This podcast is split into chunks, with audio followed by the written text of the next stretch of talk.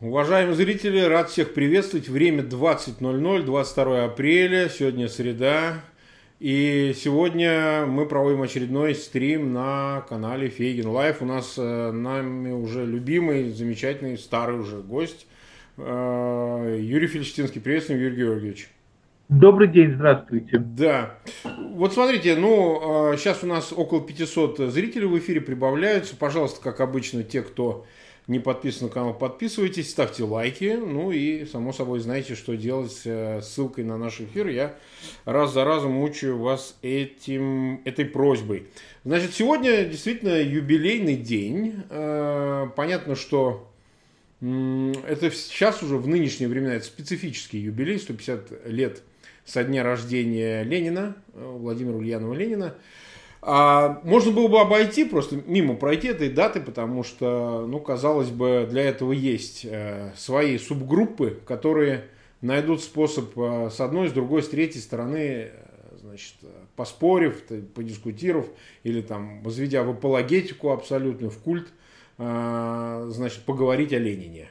А у нас всегда должно быть какой-то более э, изощренный взгляд, мне кажется, и, в принципе, эта дата заслуживает того, чтобы поговорить с высоты уже, ну и, и нашего обсуждения, и с высоты уже и огромного этого срока 150-летнего, да, юбилейного, о том, чтобы оценить масштаб, э, прежде всего, личности самого а Ленина, поскольку, ну, даже за годы реформ это все-таки достаточно противоречивая была эпоха, а, когда начали с отрицания, период 90-х естественного отрицания, потом забытье.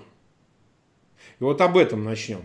Вам, как вы вот считаете, Юрий Георгиевич, вот как так произошло, что для русской истории оказался Сталин более востребован, чем Ленин? Чем Ленин? Вот, то есть Ленин как-то ушел, по Сталину ведутся споры, а Ленин вот ушел в забытье. Забытье в общественно-политическом смысле. Вот вы считаете это закономерно, что Сталин э, ближе русскому сознанию, нежели э, теоретик Ленин со всеми его, так сказать, превходящими, которые касаются и того, как он прожил свою жизнь и какого масштаба его творчество революционное достигло. А Сталин, вот он такой правитель, очень традиционный, что ли. Вот почему, на ваш взгляд, так произошло, если это вы согласитесь с этой оценкой, что так действительно и случилось? Ну, я думаю, что э, здесь ответов может быть несколько, а, но в каком-то плане они простые. Сталин правил больше, чем Ленин. А Сталин оставил в а, советской истории и в мировой истории более кровавый след, чем Ленин. А Сталин а, создал империю, в то время как Ленин скорее эту империю а, распустил. Да? И я думаю, что вот эта идея сталинская, имперская, она как раз а, же многим нынешним российским гражданам, чем ленинская идея, например, Брестского мира, когда отдавались территории ради сохранения власти. А, но, но главное, Сталин ближе и хронологически оказался, да. А в этом смысле он был э, современником много большего числа людей. Со Сталиным, безусловно, связана Вторая мировая война и, и то, что считается в кавычках или без кавычек а, величайшей победой советского народа. А, так что Сталину можно приписать многие как бы заслуги, с чем лично я не согласен, но приписать ему их можно. В то время как единственной заслугой Ленина, наверное, является приход к власти. А, но, повторяю, исторически это был очень короткий период, да, с 17 э, по, с конца 17 да, я даже так сказал, с конца 17 по примерно э, конец 22 года, потому что дальше да, Ленин он уже не, да. Да, поэтому Ленин а, у власти был всего несколько лет. А другое дело, что, конечно же, нельзя недооценивать то, что он сделал как э, политик, как коммунистический политик в эти первые годы э, советской власти. Потому что все то, что потом было сделано и проделано Сталиным, э, конечно же, делалось им, Сталиным, как лучшим учеником Ленина. И в этом смысле Сталин, безусловно, был примерным учеником Ленина. А не только, не только в, в стиле, не только в, в уровне любви к власти и понимания, что власть это самое главное, но и даже в каких-то внешнеполитических а затем программах, реализованных, реализованных Сталиным или тех, которые он пытался а, реализовать, а, видна, конечно же, видна, конечно же, мастерская школа Ленина. Ну, то есть, э, то, что Сталин стал преемником, это не э, какое-то там, вот это, знаете, советское еще историография поздняя, она говорила о том, что нарушение ленинских норм, что Ленин хотел коллективного руководства, вся вот эта белиберда, это по существу своему с идеологической точки зрения э, действительности не соответствует. То есть Ленин был бы доволен тем, что делал Сталин. В этом уже нет никаких сомнений. А я думаю, что э, Ленин, безусловно, был бы доволен тем, что делал Сталин. А я даже думаю, что мы можем утверждать, что Ленин по существу одобрял при своей жизни а все то, что делал Сталин. У нас нет за пределами а, довольно интересной детективной истории личного конфликта Ленина и Сталина. Да, за пределами истории, ну, Крупская была тут такой невинной ну, да. жертвой, такой сторонний. А, из, из, за пределами истории а, убийства Ленина Сталиным, да, а, политически говоря, а, Сталин, конечно, а, был Ленину близок, скажем так, я думаю, ближе, чем, чем Троцкий. Да. Другое дело, что Ленин всегда достаточно как бы хорошо отстраивал политические союзы, выгодные ему. И тогда, когда ему нужно было, необходимо было заключить этот политический союз с Троцким, э, уже перед самой э, смертью, он его заключил, но было, что называется, поздно. Но а, коллективное руководство Ленина – это абсолютная легенда. Угу.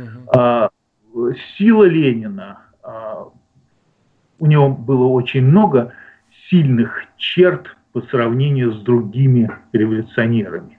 Но, а, наверное, одна из самых а, важных и интересных его черт – это способность понимать, как, когда и где именно нужно провести раскол, mm чтобы вообще главный тактический прием а, Ленина заключался в расколе. mm расколоть большую группу на маленькую, маленькую на совсем крошечную, победить в этой крошечной а, группке.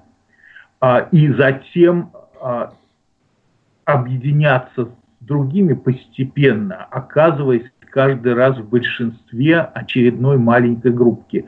До тех пор, пока ты не захватывал а, все а, ядро организации. А, и вот это достаточно, ну, может быть, как нам сейчас бы казалось, банальный и грубый прием. Тем не менее, у Ленина срабатывал стопроцентно всегда. Это то, как он, э, расколов социал-демократическое движение шевиков и меньшевиков, оказался во главе социал-демократического движения в целом. Это то, как э, он э, подписывал э, Брестский мир, э, где в изначальной ситуации он один, собственно, и был за этот Брестский мир, все остальные были против. То есть вот эта тактика раскола, она, а, конечно, была абсолютно гениальной, если вот искать гениальный. Ну, то есть в этом его проявился, он вот наследник Макиавелли или Савонаролы, вот это его иезуитская искушенность политикой была, выражалась в этом. То есть дар такой вот его природный, вот а, именно к этой политической интриге и так далее.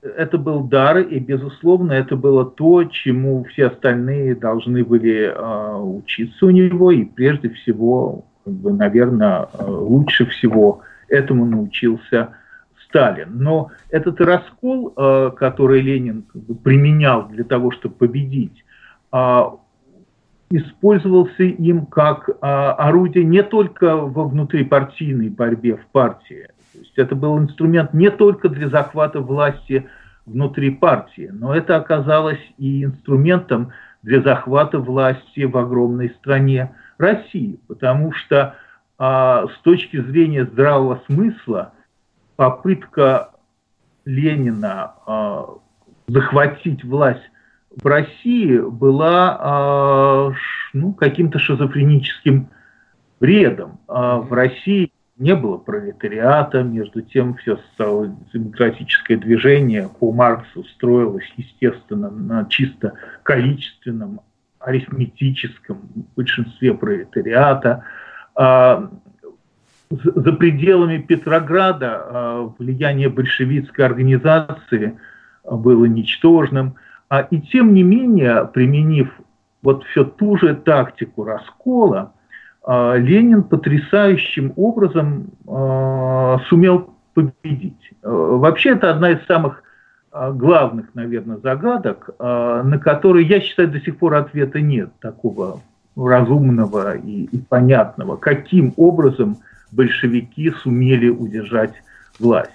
А изначально через раскол, объяснив э, населению, что нету просто населения России. Угу. Есть бедные и богатые, а среди бедных есть э, совсем бедные и, и, и, и не очень бедные, да, и вот так, натравливая одну группу населения на другую, Ленин, собственно, выходил победителем из схватки. Ведь а, с, придумать, как говорится, гражданскую войну красных против белых тоже нужно было иметь определенный талант. Да? То есть победить можно было только тогда, когда одна половина а, России воюет с другой половиной. И вот на этой вот э, волне, на гребне этой гражданской войны можно было победить, что а, Ленин а, успешно и, и сделал. Без этого раскола, конечно, победить было бы абсолютно невозможно, потому что Ленинская партия была э, маленький, маленькой экстремистской группой, внутри довольно большого революционного движения э, в Европе и, и в том числе в России. Поэтому надо было одновременно еще и натравить все социалистические партии друг на друга. А, да, и, но главное, нужно было, конечно, это очень важный момент, к которому никто не был готов, потому что никто никогда в России через это к власти не приходил, нужно было а, быть готовым убивать. Угу. А, и, а, чисто технически, ведь кризис первого советского правительства возник буквально на следующий день после его формирования. Ну да. А, и все, что сделал Ленин, ну, с чисто технической точки зрения, а, не ушел в отставку, а решил удержаться у власти любой ценой. Эта любая цена заключалась в создании чрезвычайной комиссии и в э, применении террора, который становился все шире и шире и шире и шире и шире. И тот террор, который уже под конец мы знаем как сталинский террор, в этом смысле, конечно же, он вышел из ленинского э, террора, из ленинской идеи, что ради сохранения власти – можно убить абсолютно любое количество людей. Да? Вот, вот эта вот мысль о том, что власть бесценна, что для того, чтобы держать за собой власть, можно убить любое количество людей, я думаю, что это то, что прежде всего как бы, объединяло Ленина и э, Сталина. Из этого не следует, что Троцкий не готов был ну убивать. Ну, да. ну например, Троцкий, да. Но Троцкий э, не готов был, я думаю, убивать, просто никогда так не формулировал это для себя, ради личного сохранения власти. Не власти партии, не власти организации, а личного сохранения. А вот для Ленина этот момент был всегда личным. И для Сталина этот момент был всегда личным. Ленин искренне считал, что если а, во главе Совнаркома не будет стоять он, Ленин, этот Совнарком вообще никому не нужен. И Сталин искренне считал, что если во главе государства не будет стоять он, Сталин, то, собственно, ничего больше уже э, интересовать его не должно должен, должен быть один самый важный пунктик. Этот пунктик лично я во главе государства. И для Ленина, и для Сталина, я думаю, эти два а, как бы а, э, э, эти два компонента были абсолютно а, едины. И это та причина, по которой Сталин, конечно же, не мог не мог а, как сказать, работать вместе с Лениным.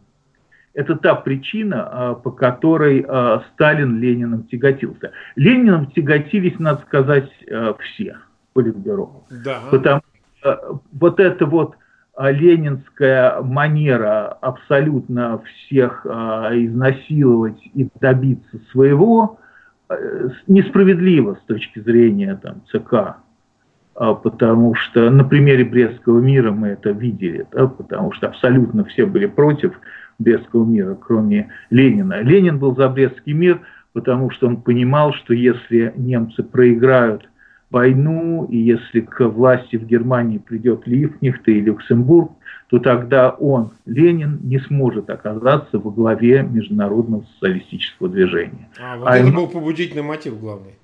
Это был главный побудительный мотив. А, как, э, точно так же, как он был главным для Ленина при формировании Совнаркома, потому что ведь, э, а, помните эту знаменитую ленинскую фразу «вчера было рано, а завтра да. будет поздно». Да. Нас всегда учили, я уже даже не помню, чему нас учили. А на самом деле она относилась к, к разгону временного правительства в связи с созванным вторым съездом Советов, потому что на втором съезде Советов должно было быть объявлено о формировании социалистического правительства и социалистических партий, куда большевики тоже входили, но без Ленина. Потому что Ленин, конечно же, никого не устраивал, всем было ясно, что он э, тиран и деспот, э, и, и абсолютно радикальный, несправедливо радикальный, и неразумно радикальный революционер. Поэтому Лен, Ленина уважали, но при этом, безусловно, боялись, и при этом он никого не устраивал. И именно для того, чтобы Временное правительство э, было разогнано до того, как будет сформировано единое социалистическое правительство Вторым съездом Советов, Ленин э, и устроил разгон Временного правительства до того, как, как об этом было постановлено на Втором съезде Советов и до того, как было сформировано правительство. Поэтому Ленину важно было иметь совнарком, где он стоит во главе. Ленину важно было иметь Коминтерн, где он стоит во главе. И никакая как бы другая а, ситуация Ленина не устраивала. И то же самое можем сказать про Сталина, безусловно. Угу. А вот возвращаясь к семнадцатому году, да, вот э, это очень важный такой пиковый момент, ну, он во всех отношениях. А, январь 17 он, э, я вот как сейчас помню эту цитату, она мне просто запомнилась, ну, из книжек, где он пишет письмо своим, э, значит, э, остающимся в Петербурге э, коллегам э, о том, что денег совсем нет, январь 17 -го, и он просит э, сделать ему вот этот контрактик с Брокгаузом и Эфроном в педагогическую энциклопедию. А он писал заметки и статьи вот в эти энциклопедические словари, за что получал ну, какие-то деньги, живя за границей вместе с э, Надеждой Константиновной. И он такую фразу говорит, что если не будет этого контракта, меня пооколеваем. Вот эта фраза пооколеваем. Да, значит, э, и вот на тебе февраль, все завихрил, закрутился и так далее. То есть э, такое бурное, скачкообразное развитие ситуации, событий, которые выносят уже к октябрю месяцу его к руководству государства, такого огромного, одной шестой части суши государства. Значит, э, первый вопрос. Все-таки как произошло так, что вообще судьба русской иммиграции, вообще политической иммиграции, она всегда незавидная. Никто из иммиграции не мог добиваться никаких никогда успехов. А иммиграция политическая, значит, весь 19 век, ну, достаточно... Э, тут все можно вспомнить. От Герцена и, так сказать, вплоть до какого-нибудь Акселерода с, э, э, с, с Плехановым. С Плехановым, да, не, ну, там уже, когда РСДРП было уже другое, да. То есть все, кто пытался из-за границы инициировать какие-то события, у них, в общем, судьба незавидна. Ленин, прожив фактически с 900 года, да, практически непрерывно находясь в эмиграции, ну, непрерывно находясь в эмиграции, вот в 17 году такой шанс выпадает. Первый вопрос, вот как получилось так, что именно его судьба э, в большом масштабе, так сказать, одарила этой возможностью совершить революцию. Э, и второй вопрос, все-таки вопрос его э, с началом войны 2014 года, значит, вот эта шпионская история. Ну, известно два подхода. Солженицын считал в своем знаменитом произведении, да, «Красном колесе», он говорил, что он просто примитивный немецкий шпион. Люди, спорящие с ним, говорили, тот, конечно, пломбированный вагон, деньги, все, но это был масштаб революционера циничного до предела, который мог идти на любые союзы, понятно, через там а, Парвуса и так далее, как связняка, брать любые деньги, хоть от генштаба, хоть от кого, ради достижения вот этой цели личной власти, победы революции, которая приведет его на самый верх. Все-таки что было решающим фактором, что сыграло эту роль в 17 году, или несколько факторов, которые дали ему такую возможность вознестись? И именно из иммиграции, я, не в России, а из иммиграции. Я, да, я думаю, что на этот вопрос как раз проще ответить, чем на многие а, другие. А, прежде всего, революция в России, безусловно, явилась следствием а, Первой мировой войны. Угу. И в этом плане а, российскому социалистическому движению а, власть практически принесли на тарелочке. Потому что, конечно же, к 2017 году э, Россия была в очень э, плачевном э, состоянии. Не, не с точки зрения положения на фронте. Как раз с точки зрения положения на фронте все было ну, относительно нормально. Хотя нормально, наверное, нигде не было, но тем не менее.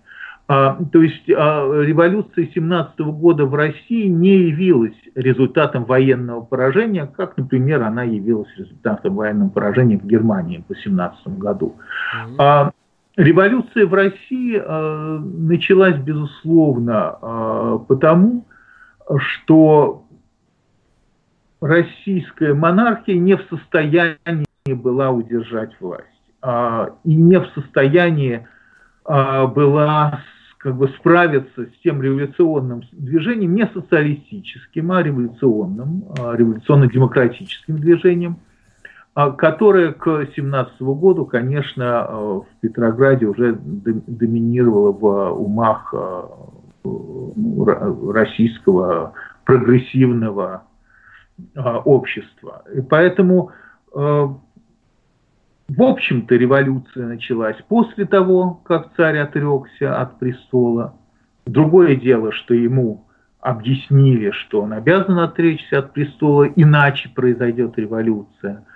А, но это был уже такой тактический прием кандидатов.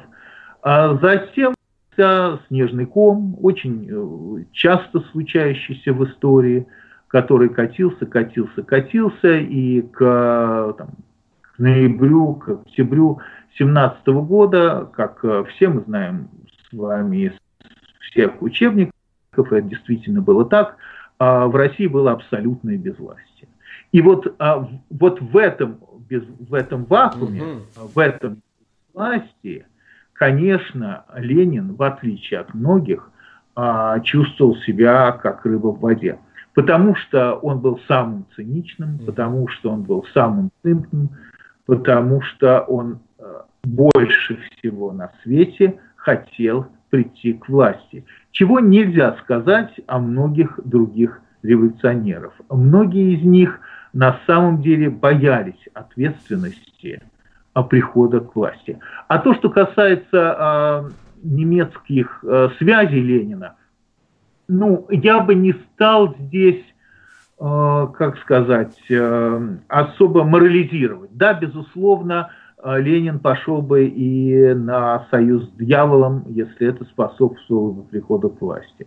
Да, безусловно, как революционер, абсолютно в этом плане беспринципный, корнее всего было разрушить Российскую империю, разрушить российское государство. И на этой волне прийти к власти он готов был брать деньги у абсолютно а, всех.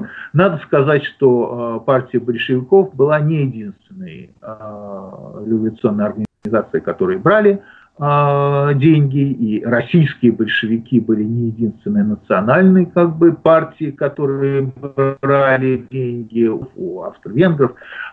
И за это я бы считал Ленина сказать э, сложно.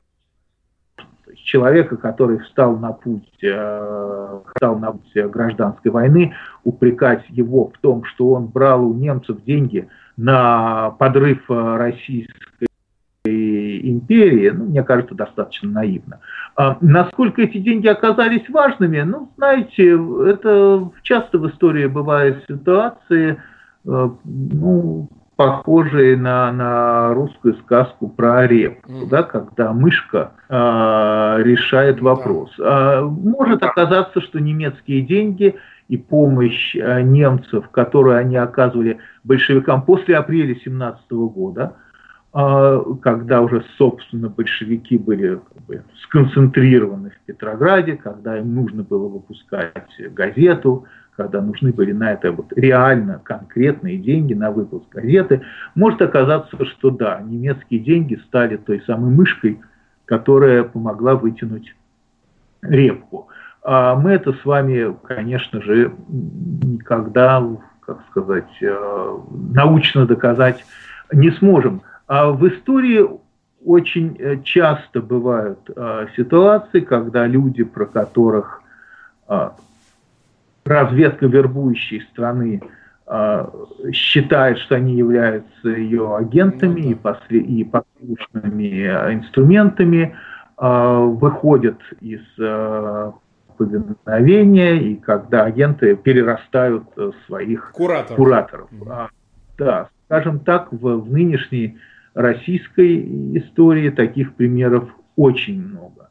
Это еще как бы еще а, один случай, э, доказывающий, что очень много параллелей, кстати говоря, а, между а, ситуацией 17 года в России и нынешней современной российской истории, которая не менее интересная, наверное, чем, чем революционная ситуация в 17 году.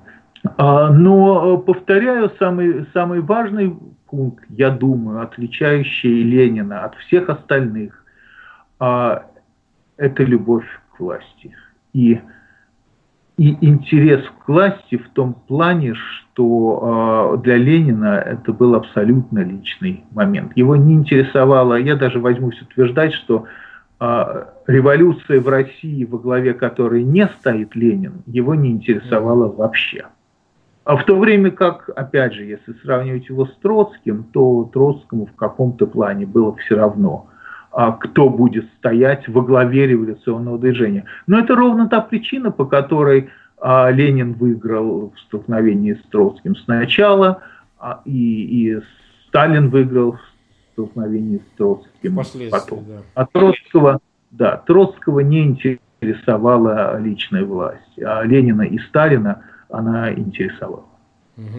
Давайте вот еще тогда затронем в семнадцатом году. Вот как, э, как оценивать Ленина по части личного мужества, смелости. Он был трусливый человек. Ведь вот внешне складывается впечатление, что он вообще был, вот лично, это никак даже не должно характеризовать э, там совсем уж отрицать, но он был не смелый человек, мягко говоря.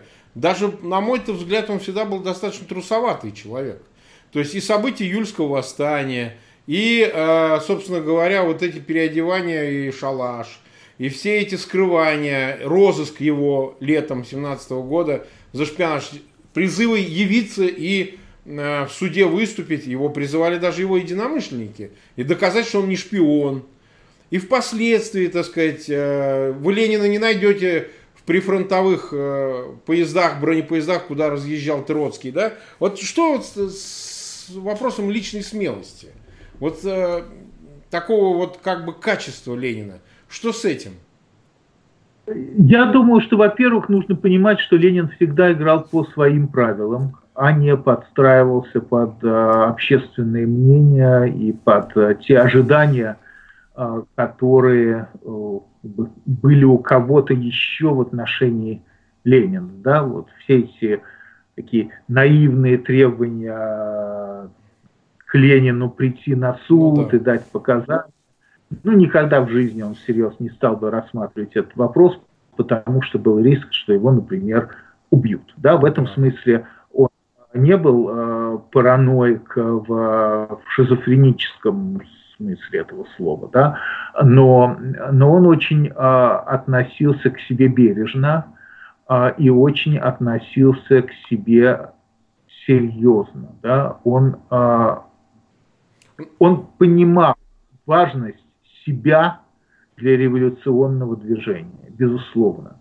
Он, безусловно, считал, что во главе этого движения должен стоять он, потому что он знает лучше и потому что без него все все загубят.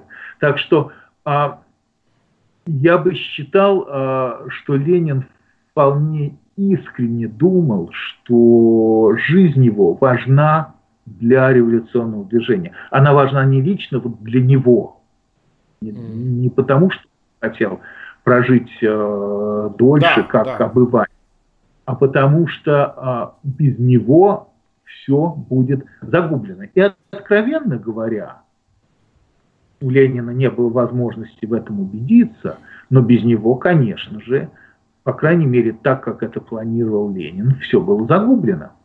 И довольно быстро. Нет, ну вот возвращаясь именно к личности. А, вот смотрите, он э, жил в этом сложном тройном союзе он, Армант и Крупская, да? Ну, казалось бы, все это переписано тысячи раз, уже сказано о том, что для него совсем не это было приоритетом, хотя сифилис он заработал именно на этом, прямо скажем, да? Значит, почему он не мог порвать отношения с Крупской, уйти к Арманту? что нет, Марк. Вот мы можем вернуться к сифилису, но ради исторической справедливости а, а, я хочу подчеркнуть, что точно известно. Что он не болел венерическим а, заболеванием. Нет, а, это, это не так, что это не был как сказать, принесенный сифилис, да, что это не был сифилис, который получают из-за контактов с другими а, людьми, что это была на самом деле как бы, уже там, генетическая болезнь, а на самом же деле а, никто из а, детей отца Ленина, да, Ульянова, а, ни у кого не было детей. Да. У Дмитрия Ульянова э, ребенок был приемный. А, все, все братья и сестры Ленина умерли довольно рано. То есть на самом деле там а, были какие-то серьезные отклонения, связанные, насколько я помню и знаю, с сифилисом, который был у деда Э, у отца отца Ленина. Да, у ну, деда Ленина. Как говорится, это мы уж но, так. Но, но это мы, но это мы отвлеклись уже да, совсем да, как бы. Ну, бог с ним. Друг... Был и был. А был и был, значит, врожденные, переданные генетические, там, сифилис, там, заболевания наследственные, такое бывает. Э, но вот все-таки, почему он не бросил круп, э, это я объясню, почему это важно. Потому что а, в личной жизни человек выражает себя зачастую а, более даже красноречиво, более очевидно, нежели даже в политике. То есть это мы можем экстраполировать поведение в личной жизни на а, его политическое поведение, публичное поведение. И в этом смысле, так сказать, невозможность разорвать отношения с Крупской и уйти к Арманд. А, ну, опять же, это, я не знаю, насколько подтверждено, что а, какие-то отпрыски от него вот непонятно, были у Арманд или нет, были ли его это дети или нет, какой-то из них.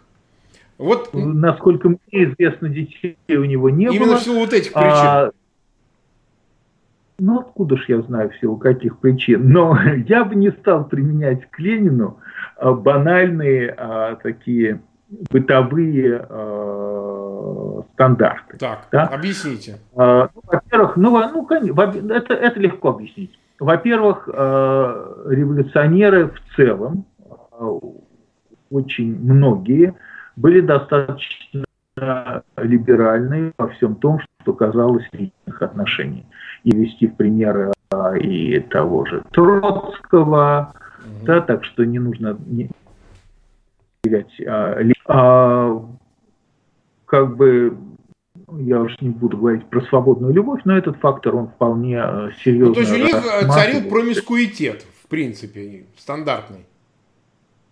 Ну, это не самое главное было отличие и Ленина, и российского социал-демократического движения в целом, я считаю. Поэтому, наверное, нам вряд ли нужно сосредотачиваться на этом. А что касается смелости Ленина, то я бы немножко иначе поставил вопрос. Ведь дело в том, что э, в октябре 17 года, в ноябре 17 года э, Никто из них всерьез не думал о том, что они сумеют э, победить, удержаться у власти, уцелеть, в том числе и физически. Угу. А, и а, у абсолютно всех было понимание, что больше всего шансов в результате вот всей этой авантюры, на самом деле, да, у них быть а, повешенными. Поэтому я бы считал, что недооценивать это нельзя. В этом плане они были э, все люди достаточно смелыми, по крайней мере в тот период. Другое дело, что многие из них там к 30-м годам почему-то смелость потеряли, но это уже отдельный разговор. А в тот период основная угроза заключалась в том, что ты будешь э, либо убит, а, либо захвачен, либо повешен победивший контрреволюции, а, либо погибнешь в результате э, гражданской войны, потому что твоя страна проиграет. И есть один на эту тему достаточно интересный эпизод, так. когда большевики, вернее, руководство да, а, российским большевистским движением абсолютно всерьез отмечала 73-й, по-моему, день Парижской коммуны. Если я сейчас не ошибаюсь, я не, угу. точно. Парижская коммуна... То есть они дольше продержались? 72 дня, 72 дня, если я не ошибаюсь. И поэтому, когда большевики продержались у власти на, один день дольше, когда вот наступил этот 73-й день, а, а он, кстати, наступил в очень э, тяжелый для большевиков период, потому что немцы подходили к, там, к Петрограду, вообще ситуация была очень сложная. А, то Ленин сказал известную фразу, что мы, мы свою историческую миссию выполнили. Мы продержались на один день дольше Парижской коммуны. Да? Поэтому а, не нужно недооценивать вот этого фактора. Они скорее абсолютно все были готовы к тому, а, что их повесят, чем к тому, что они победят. Со временем, конечно, это изменилось. А, но я бы считал, что это так всерьез э, изме, уже изменилось ну, где-то там в 19 году. Да? А весь 18 год был в этом смысле а, очень а, тяжелым, а, очень рискованным, с минимальными шансами на победу и на выживание. А, я напомню нашим зрителям, что мы продолжаем наш прямой эфир с Юрием Ферштинским, А, у нас сейчас около трех тысяч человек в прямом эфире, больше тысячи лайков я вижу. А, я прошу всех, кто, так сказать, у нас в эфире присутствует, кто не подписан еще на наш канал, подписывайтесь. И по возможности, пожалуйста, ссылки на этот эфир разместите в своих аккаунтах в социальных сетях, в группах, чтобы мы имели возможность привлечь как можно больше зрителей. Или же эту запись в дальнейшем посмотрело их как раз куда большее число. Значит, э, вот еще раз тогда про 18 год. Это можно считать самым э, для большевиков опасным, самым острым периодом, когда фактически на волоске держалось все – вот какой момент нужно считать переломным, когда стало понятно, что власть уже они не отдадут? В тот момент, когда террор дал свои результаты после э, июльского попытки восстания эсеров, ну, спровоцированного большевиками, по-видимому, да, то ли же, э, когда части э, СЮР подошли уже фактически недалеко от Москвы, находились совсем уж рядом, и вдруг вот такой перелом на фронте – что было ключевым э, э, в спасении в 18 году Ленина и его власти? Ну, во-первых, давайте очень быстренько обозначим самые рисковые как бы, периоды. Давайте, да? Да. Первый – это действительно июль 17 года, а, когда а, большевики целом были убеждены, а, что их уже теперь а, как бы изничтожат. Ну, вот эта самая июльская демонстрация с пулеметами в 17-м. Так, это на самом деле была первая попытка, попытка взять власть, да, да. Хватить власть. Вообще нужно понимать, сейчас я попробую это, этот экскурс э, очень быстренько проговорить, а, что чисто технически захват власти в Петрограде, который был организован Петросоветом, во главе которого стоял Троцкий, да. а не Ленин, да, это был банальным, банальным военным переворотом. Почему я говорю банальным? Потому что в Петрограде практически не было э, вооруженных сил правительственных. Единственной серьезной силой э, была э, латышская дивизия – которую в какой-то момент решили отправить на фронт, потому как э, на фронте не было войск с одной стороны, а с другой стороны были сомнения в том, что это латышская дивизия э, лояльна э, правительству. И лояльно они действительно, в общем-то, правительству не были, потому что стал демократическое движение в самой Латвии, как мы знаем, было как бы очень, очень сильное а, еще, еще с дореволюционных времен, еще со времен до 17 года. Но проблема была в том, что если бы латышскую дивизию, которая составляла, ну, собственно, костяк латышской нации, отправили бы на фронт в эту мясорубку, то погибла бы вся латышская молодежь. И вот тогда командование а, дивизии пришло к Троцкому и заключило с Троцким союз что латыш, латыши поддержат Петросовет в обмен на обещание не отсылать их на фронт. И вот это, э, это соглашение между латыш, латышской дивизией и, а, и Петросоветом, и Троцким, оно, собственно, и держалось все эти месяцы и обеспечило победу э, большевиков в Петрограде. А, но, тем не менее, октябрь 17 года, безусловно, был второй рискованный, если мы говорим про Ленина, для него момент, потому что в октябре 17 года а, могло быть сформировано однородное социалистическое правительство без Ленина. Угу. Без Ленина и, кстати говоря, без Троцкого. А, за это стояли абсолютно все социалистические партии, которые были в Петрограде достаточно влиятельными. А, и, в общем-то, а, причин, причин не сформировать это правительство не было. И многие большевики тоже были за формирование этого однородного социалистического правительства, потому что у большевиков, как у единственной вот партии, да, если ее изолировать, не было, не было сил, не было людей, не было функционеров. Э, это была абсолютно, как всем казалось, кроме Ленина, утопия. И вот тогда Ленин заключил очень важный союз с Троцким. А, первый главный союз с Троцким, а, который обеспечил Ленину а, приход к власти, потому что за Троцким стоял Петросовет ну, да. с военной а, Значит, это второй для Ленина рискованный эпизод. Третий рискованный, самый рискованный, наверное, эпизод – это вся история с Брестским миром. Угу. История с Брестским миром очень простая. Революционеры приходили к власти для того, чтобы организовать мировую, мировую революцию и прежде всего революцию в Германии. Для того, чтобы эта революция произошла, нужно было, чтобы Германия как можно скорее проиграла войну. Вот точно так же, как а, для того, чтобы большевики пришли к власти, нужно было, чтобы а, Российская империя проиграла войну, да, и мы все это знаем из многочисленных, в том числе, работ Ленина и статей Ленина. Вот точно так же нужно было как можно быстрее а, разрушить Германскую империю для того, чтобы германская компартия пришла к власти. Поэтому, подписывая Брестский мир а, с немцами, Ленин, конечно же, помогал германскому правительству.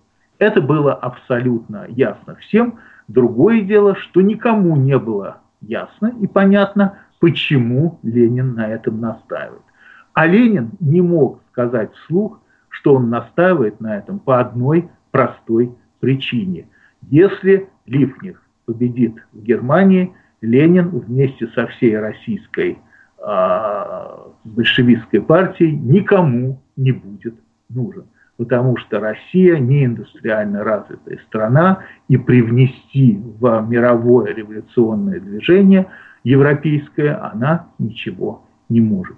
Вот для того, чтобы избежать этой ситуации, по крайней мере, оттянуть эту ситуацию, а, Ленин и настоял на подписании Брестского мира, чем вызвал раскол в большевистском движении. Тогда, если вы помните, а, он даже дал согласие на формирование фракции левых коммунистов, потому что это была та цена, а, за которую ЦК согласилась поставить подписи под Брестским договором.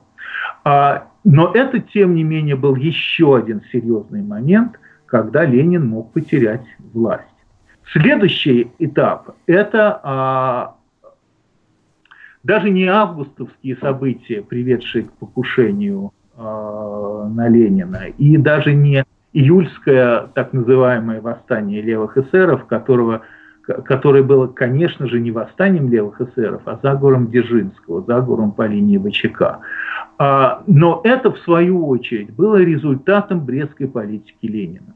А, сразу после того, как а, Брестский мир был, наконец, подписан, абсолютно всем, ну, абсолютно всем, мы говорим сейчас про коммунистический актив, да, абсолютно всем стало ясно, что большевики подписались под бессмысленным документом. А, война не прекратилась, немцы продолжали наступать где могли, а, авторитет Компартии был подорван полностью, а, ряды Компартии стали редеть, Брестский договор был объявлен секретным, его текст никому не показывался, а партийный съезд, который ратифицировал этот договор, даже его не читал, потому что всем понятно, что если этот договор прочитают, то никто, конечно же, его не ратифицирует. То есть Брестский, договор, Брестский мир привел а, Компартию к кризису, а, совершенно неслыханному и никем не ожидаемому. И Ленин реально в этот период потерял власть. А, об этом есть, как бы, об этом свидетельствуют очень многие документы. А, Ленин по существу был отстранен от власти. А эту власть постепенно перетянул на себя Свердлов. Свердлов в тот период занимал ну, фактически должность, которую будет потом занимать Сталин, генерального секретаря ЦК. Тогда это так не называлось, тогда считалось, что это техническая должность секретаря, но абсолютно все поручения в общем-то, э, давались Свердлову в тот период. Свердлов был одновременно еще и председателем ЦИКа. А затем происходит а, так называемое восстание левых эсеров.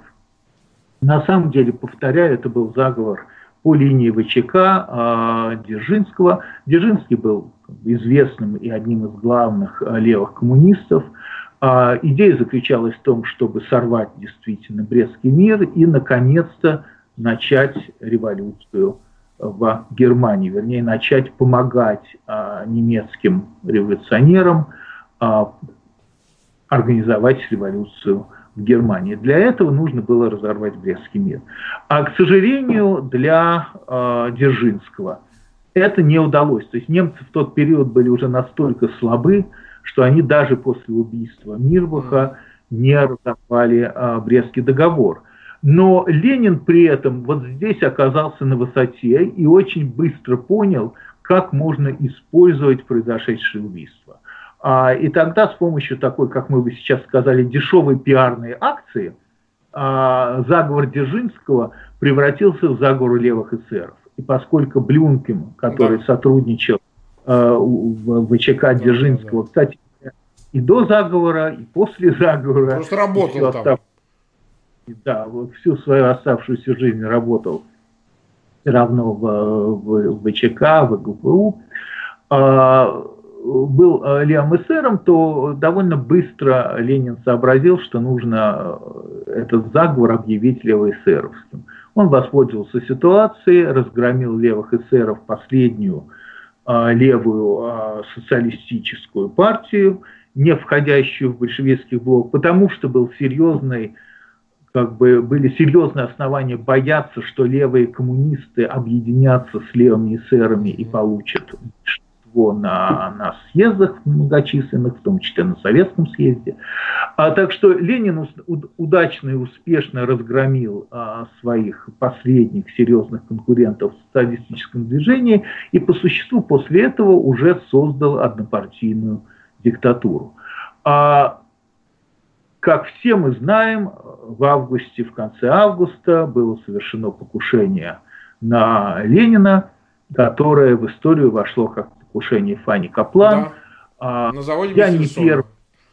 да, не первый и не единственный автор, который потратил какое-то время для того, чтобы показать и объяснить, а, что а, Каплан не стреляла в Ленина. Значит, Каплан не стреляла в Ленина. Я целую книжку посвятил, ну, по крайней мере, часть книжки про Ленина посвятил тому, чтобы показать, что это был на самом деле, опять же, заговор а, Свердлова и Дзержинского. А, потому что Ленин уже настолько мешал в августе 18 года, а, что большевики пошли на попытку его устранения таким образом. А Ленину повезло, он а, не был убит. А после этого э, достаточно загадочно умер Свердлов, который к этому времени был главным конкурентом Ленина. А, и вот после смерти Свердлова, после марта 19 э, года, Ленин уже снова перехватывает власть э, в свои руки и довольно жестко и единолично управляет партии. А, еще один кризисный момент, конечно же, для Ленина, а, как руководителя партии, это НЭП, угу. который вводился, а, вводился, безусловно, как тактическая уступка. Я уверен, что всерьез никто из руководителей советских, хотя заявляли многие обратное, а, не рассматривали а, НЭП как а, меру, которая просуществует долго. Но сам Ленин это... заявлял о том, что это отступление, временное отступление. Да, но тем не менее Ленин при этом говорил, мы вводим э, НЭП всерьез и надолго, и я, и я убежден, что он при этом абсолютно не имел этого в виду. Конечно же, э, потому что это э, шло в противовес это противоречило всему тому, что а, делала большевистская партия, начиная с 17 года. А, и НЭП действительно просуществовал, но а, к этому времени уже ослабло здоровье Ленина. Это отдельный, очень интересный и совершенно детективный сюжет – А, я считаю, что я сумел в своей книжке, которая называлась э, «Вожди в законе», называлась «В законе», а, она выдержала пару изданий в, в России. Я сумел буквально по дням показать, как именно а, убивали Ленина. И я думаю, что можно с большой степенью вероятности утверждать, э, что он действительно был именно отравлен, о чем э, писал потом Троцкий. Тут тоже много всего интересного и детективного. А, ну, во-первых, во главе всей этой операции а, стояли Дзержинский и Сталин. Это очень важно понимать, потому что а, Троцкий с легкой руки Троцкого – была запущена версия о том, что а, Ленина убивал Сталин.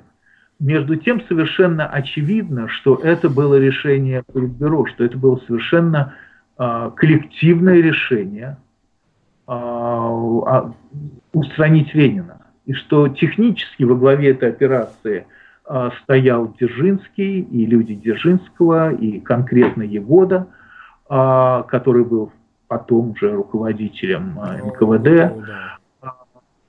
Э, политически во главе этой э, операции стоял Сталин, абсолютно восхитительная, ну так, иронически я немножко говорю, восхитительная, но абсолютно восхитительная история, связанная с тем, как именно секретари Ленина докладывали Сталину а, о том, что именно Ленин говорит, думает и пишет.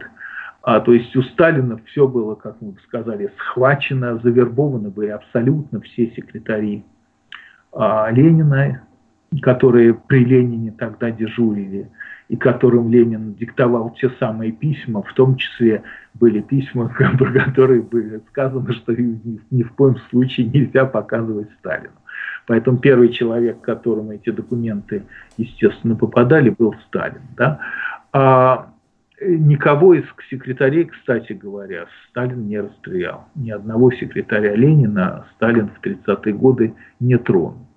А, я думаю, что очень важным в этом детективном сюжете является тот факт, что а, Троцкий был убит через 12 а, дней после публикации им в Америке статьи о том, что Сталин отравил Ленина. То есть я думаю, что все это достаточно легко связывается в один а, такой изящный а, узел. А Сталин, безусловно, устранил Ленина, но подчеркиваю, очень важно понимать, что э, это был заговор не одного Сталина, а заговор Сталина и Дзержинского, в котором участвовали абсолютно все руководители э, Компартии, там, Бухарин, Зиновьев, Каменев, кроме Троцкого. И это тоже очень важно понимать. И это та причина, по которой э, Троцкий стал следующей э, жертвой ну, после да. Ленина. Если, если мы посмотрим на хронологию событий, она на самом деле очень сжатая – пространстве.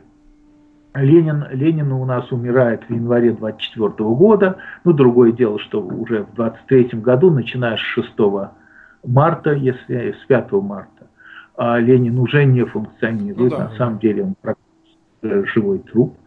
А в 25 году уже начинается открытая активная борьба с Троцким – к 27 году Троцкий уже как политический деятель а, в России а, теряет абсолютно всю власть. Тогда же в 27 году начинают а, постепенно уничтожать всех его последователей, ссылать их, тогда еще ссылать их в какие-то достаточно отдаленные места. В январе 29 года Троцкий уже выслан, до этого времени он в 28 году сослан тоже, тоже сослан, в том числе в Алмату. А, так что это все мы знаем. Но я к тому, что это все ведь происходит в очень сжатом, э, в сжатом историческом таком да, периоде. С, 20, с 24 по 29 год это всего лишь там, 5 лет. Ну, да. Да. А к 29 году, конечно, власть Сталина реально уже абсолютная. Сам Сталин на это так не смотрит и продолжает еще уничтожать своих врагов, которых почему-то становится все больше и больше и больше. Но, но объективно говоря, а, после высылки а, Троцкого конкурентов за власть а, у Сталина в, Советском Союзе. В Советском Союзе нет. Ну вот, я думаю, что это такой... Да, вот, ну важный экскурс. А, а можно ли считать, что построенное государство, мы об этом уже сказали, что Сталин безусловный продолжатель ленинской доктрины в отношении России, да? что э, замысел Ленина о э, революционной России, он воплотился. Вот со Сталиным он реализовался полностью. Можно так сказать? А, и да, и нет. А, сейчас я объясню, что я имею в виду. Понимаете, на период, скажем так, до ну, 89 -го года, да, до начала перестройки, да, а, всем казалось, что отстроенная с Лениным, Сталиным а, система – это такой вот э, вечный двигатель, который будет существовать и постепенно захватывать все новые и новые и новые и новые территории. И, собственно, а, так и было. Да, после Второй мировой войны Советский Союз захватил, в общем-то, несколько восточноевропейских стран, а сфера Советского Союза расширялась, присоединялись какие-то совсем уж далекие территории типа Кубы – и а, казалось, что ничего этой системе не угрожает. Вот на этом этапе можно было, наверное, справедливо утверждать, что а, провозглашенная сначала Лениным, а затем Сталиным доктрина просто физического захвата территории, она абсолютно правильная, да, что сначала нужно захватить власть все равно где, хоть в деревне Ивановка, и потом уже, ну, как Ленин сделал в Петрограде в 17 году, и затем уже из этой деревни Ивановка расширяться постепенно-постепенно, захватывая, захватывая, захватывая все новые территории. А, и там, где Троцкий ставил вопрос о, о неком революционном движении, которое должно созреть внутри той страны, которую ты хочешь захватить, там Сталин банальным образом э, ставил вопрос о военном захвате. И абсолютно все территории, которые присоединил э, Сталин э, к советской сфере влияния, э, как бы присоединялись через банальный э, военный захват. Да, никакой, никакое созревание условий революционных э, Сталина не интересовало. И вроде бы получалось, что это все работает.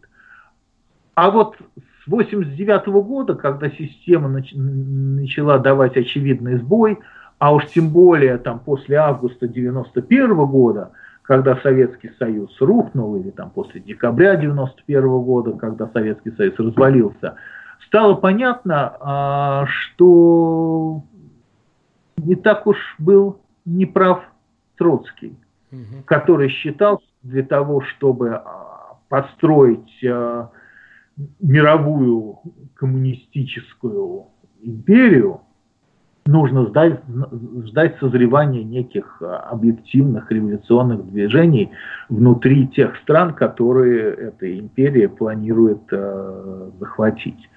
А, поэтому, э, поэтому я и говорю, что я не знаю, насколько э, очевиден ответ о правильности метода Сталина и, и Ленина. Да? То есть на коротком историческом этапе, и опять же, мы же говорим про достаточно короткий э, исторический период, с 17 по 91 год, скажем. Да?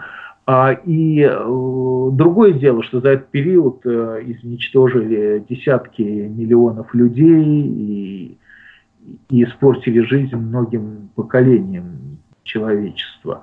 Но, но с исторической точки зрения это, в общем-то, нисколько. Да? Угу. Так что оказалось, что Советский Союз э, не жизнеспособен э, в той форме, как его создавали и создали э, Ленин со Сталиным, Советский Союз оказался абсолютно не жизнеспособен. А, я думаю, что это и есть ответ на вопрос, да.